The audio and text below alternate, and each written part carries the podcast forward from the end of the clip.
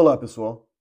Hoje falaremos sobre a teoria econômica do crime, ou como a aplicação do postulado da racionalidade, utilizado pela microeconomia, pode ajudar a compreender por que um indivíduo escolhe cometer um crime ao invés de comportar-se de acordo com a lei. Como já sabemos, alguns estudos criminológicos já se propuseram a explicar a origem do comportamento criminoso, concentrando-se em aspectos biológicos, genéticos, condições sociais, entre outros. A aplicação do postulado da racionalidade para tentar entender o comportamento criminoso, como veremos, é neutra em relação a questões de valores, como a condição social ou econômica do agente. Quero advertir, contudo, que a teoria econômica do crime é profunda e envolve vários aspectos que não poderão ser abordados aqui, pelo curto espaço de tempo de que dispomos. Nos restringiremos, portanto, a expor sobre o postulado da racionalidade e como ele pode ser um instrumento útil na árdua tarefa de compreender o comportamento criminoso e, consequentemente, na formulação de políticas criminais mais eficientes e eficazes. Em suma, o tema é complexo, mas fascinante. Permita-se ter contato com outras possibilidades de conhecimento científico. Você não irá se arrepender, afinal, conhecimento nunca é demais e não ocupa espaço. Vamos lá então. A economia, como um todo, tem por objeto analisar como os indivíduos, sociedades e estados geram recursos e como os distribuem. Para isso, os neoclássicos adotam como parâmetro a eficiência, tanto para a geração como para a distribuição dos recursos. Investiga-se, no plano positivo, se as escolhas para a geração de recursos e sua distribuição conduziram a um resultado eficiente. E no plano normativo, quais devem ser as escolhas para se atingir geração e distribuição eficiente de recursos. Para os neoclássicos, eficiência está relacionada a dois critérios básicos: o primeiro deles, conhecido como eficiência de Pareto, do jurista e cientista político italiano Vilfredo Pareto, que diz que uma escolha é eficiente se ela gerar um resultado que não possa ser melhorado para o indivíduo sem gerar prejuízo algum a outro indivíduo. Quando se chega a esta situação, pode-se dizer que foi atingido o ponto ótimo de Pareto. Outro critério muito utilizado é o de Caldor-Hicks, segundo o qual uma escolha será eficiente se os resultados favoráveis a um determinado setor da sociedade forem superiores aos prejuízos suportados por outro setor da sociedade. Ou seja, se houver ganho líquido, a escolha é eficiente. Na busca pela eficiência na geração e distribuição de recursos, os economistas neoclássicos formulam modelos de análise de comportamento dos vários segmentos sociais, a partir dos quais é possível prever, com razoável margem de acerto, a reação dos indivíduos às alterações das inúmeras variáveis que afetam a oferta e a demanda. Para tanto, utiliza-se como ferramenta o postulado da racionalidade. Do ponto de vista ético-filosófico, os chamados economistas clássicos do final do século XVIII e início do século XIX, como Adam Smith, Thomas Malthus e Davi Ricardo, fundamentaram boa parte dos seus estudos na corrente de pensamento defendida por Jeremy Bentham e, posteriormente, por John Stuart Mill, conhecida como utilitarismo.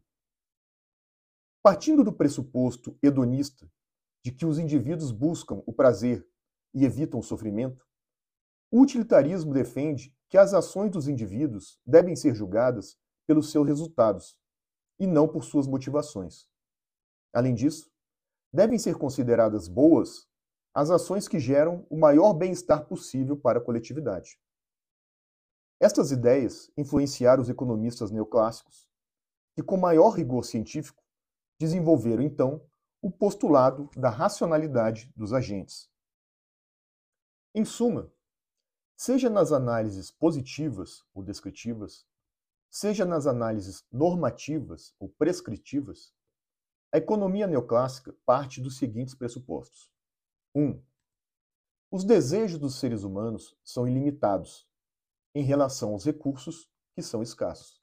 Ou seja, ao tempo em que os desejos humanos são infinitos, os recursos necessários para a realização de todos os desejos são finitos e, consequentemente, escassos. Portanto, escassez significa que a sociedade tem recursos limitados e não pode produzir todos os bens e serviços que os indivíduos desejam. 2. Em ambiente de recursos escassos, os indivíduos tendem a agir de forma a maximizar suas utilidades. Utilidade é a satisfação e o prazer retirado de cada bem, sem haver necessariamente uma conotação material. Dessa forma, é possível obter utilidade através do consumo de um alimento, mas também é possível obtê-la pela observação de uma obra de arte, por exemplo. Maximizar a utilidade significa extrair o máximo de benefício possível ao menor custo. Nesse sentido, como os recursos disponíveis são escassos, antes de fazer uma escolha, cada indivíduo leva em consideração os custos e benefícios de adquirir os bens que constam da sua lista de preferências.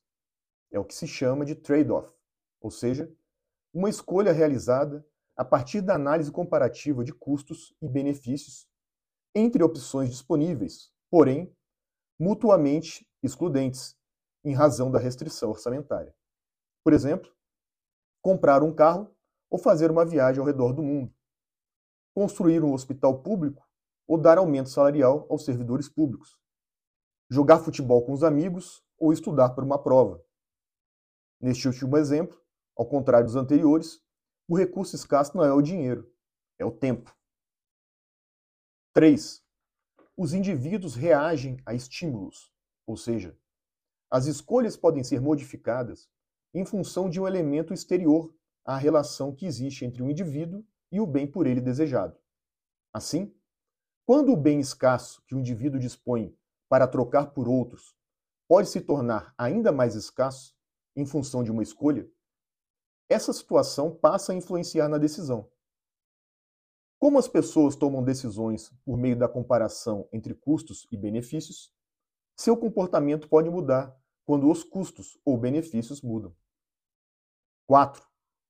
O aumento do custo de um bem, considerando a escassez dos recursos, pode fazer com que o indivíduo reveja suas prioridades, não as preferências, pois estas permanecem estáveis no modelo da escolha racional. Pois bem, em defesa da amplitude e utilidade do modelo, é necessário enfatizar que a noção de recurso escasso não está limitada à de recurso financeiro. E justamente por isso, o modelo metodológico da economia neoclássica pode ser aplicado sempre que o indivíduo se vê diante da situação de ter que tomar uma decisão sobre como alocar melhor os recursos escassos disponíveis. Nesse sentido, afirma-se que onde houver espaço para escolhas, as condutas serão passíveis de análise pelo método econômico, pois o objeto da moderna ciência econômica abrange toda forma de comportamento humano que requer a tomada de decisão. Segundo Gary Becker, a evolução do campo de análise da economia teria ingressado em uma terceira era. Durante a primeira, considerava-se que a economia se limitava ao estudo dos mecanismos de produção e consumo de bens materiais, a tradicional teoria dos mercados. Em um segundo momento, o campo da teoria econômica foi sendo ampliado, dando lugar às questões decorrentes das trocas de moedas. Atualmente, segundo o autor, o campo de análise da economia estende-se ao conjunto das condutas humanas e às decisões correspondentes.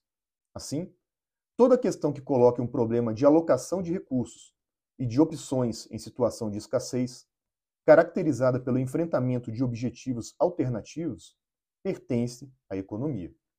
Por isso, de acordo com o clássico conceito de Lionel Robbins, e ao contrário do que nós juristas estamos acostumados a pré-compreender e até criticar, economia é a ciência que estuda o comportamento humano como uma relação entre fins e meios escassos, os quais possuem usos alternativos. Feita esta breve revisão dos pressupostos metodológicos da economia neoclássica, uma ideia básica deve ficar retida: a de que o agente racional não decide baseado apenas nas suas preferências. Além das preferências, leva em consideração os custos e os benefícios das escolhas disponíveis, sendo elas mutuamente excludentes em virtude da escassez dos recursos disponíveis. Se isso for verdade, pode-se dizer então que a diminuição dos benefícios e o aumento dos custos, apesar de não alterarem as preferências, afetam as escolhas, uma vez que as pessoas reagem a incentivos. Assim, por exemplo, alguém que deseja viajar para passar o final de semana na praia tende a levar em consideração o aumento do preço da passagem do avião, podendo inclusive deixar de fazer a viagem, não porque tenha deixado de gostar de praia, mas porque a majoração dos custos diminui o benefício. Pois bem, e o que tudo isso tem de relevante para explicar o comportamento criminoso? De imediato, quero indicar aqui para você a leitura de um artigo fundamental para o desenvolvimento da teoria econômica do crime. Crime and Punishment: An Economic Approach, do economista americano Gary Becker publicado em 1968. Tenho certeza de que você irá se surpreender com as referências que o ator faz em seu artigo a César Beccaria e Jeremy Bentham como precursores da análise de custos e benefícios do comportamento criminoso. Bom, segundo a teoria econômica do crime, um indivíduo opta por cometer um crime quando os benefícios da sua conduta superam os custos. Os benefícios do crime, ou seja, suas utilidades, seriam o produto obtido, no caso de crimes com repercussão financeira, ou os demais resultados sem conotação financeira, obtidos a partir da prática de crimes como homicídio, estupro, lesão corporal, entre outros. Por outro lado, os custos seriam as consequências legais do comportamento criminoso, como a pena prevista e aplicada e a perda do produto do crime. Assim, de acordo com a teoria econômica do crime, se os benefícios da escolha superarem os custos, a tendência racional é o indivíduo cometer o crime. Do contrário, se os custos superarem os benefícios, a escolha racional é não cometer o crime. Portanto, sob o enfoque da análise normativa, deve o Estado produzir políticas criminais que elevem o custo das escolhas socialmente indesejadas e, assim, não basta, por exemplo, elevar as penas de um crime, torná-lo hediondo, inviabilizar progressão de regime de cumprimento de pena. É necessário que o agente tenha convicção de que há uma elevada probabilidade de ser efetivamente descoberto, processado, condenado e de cumprir a pena. Sem essa convicção, a mera previsão legal dos custos dos comportamentos socialmente indesejáveis é somente uma variável que na equação dos custos torna-se praticamente nula, por ser enfraquecida por outra variável, que é a probabilidade da efetiva aplicação da lei. Por exemplo, um crime cuja pena mínima é de 10 anos e probabilidade de aplicação da lei de 10%, gera o mesmo resultado, em termos de análise de custos, de um crime cuja pena é de um ano e probabilidade de aplicação da lei de 100%.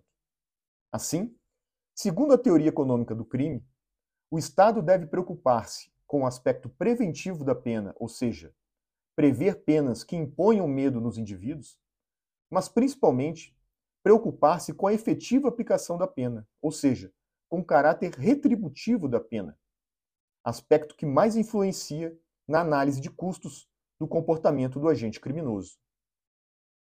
Dessa forma, investir em investigação e no aprimoramento dos métodos de persecução penal, sob o ponto de vista da análise econômica, tende a ser mais eficaz do que majorar abstratamente a pena de um crime. Vale dizer, a certeza da aplicação de uma pena pequena representa mais custo para o agente do que a incerteza da aplicação de uma pena alta. Contudo, e aí temos outro tipo de análise econômica, investir em investigação gera mais custo para o Estado do que passar uma lei no Congresso Nacional. Esse é mais um dilema que nossos agentes políticos precisam enfrentar. Por fim, quero deixar aqui um pedido. Não caiam na armadilha de rejeitar a teoria econômica do crime ou a análise econômica do direito, de uma forma geral, sem antes conhecê-las efetivamente. Eu já fui um desses críticos. Meu mestrado, contudo, foi em análise econômica do direito. Não estou dizendo que concordo com tudo que li e aprendi, mas que o curso me fez entender a importância de enxergar o direito por outra lente e de uma forma mais crítica. Costuma-se argumentar, contra a abordagem econômica do direito, que economia e direito são incompatíveis, porque o valor da economia é a eficiência e o do direito a justiça, os quais não se misturariam.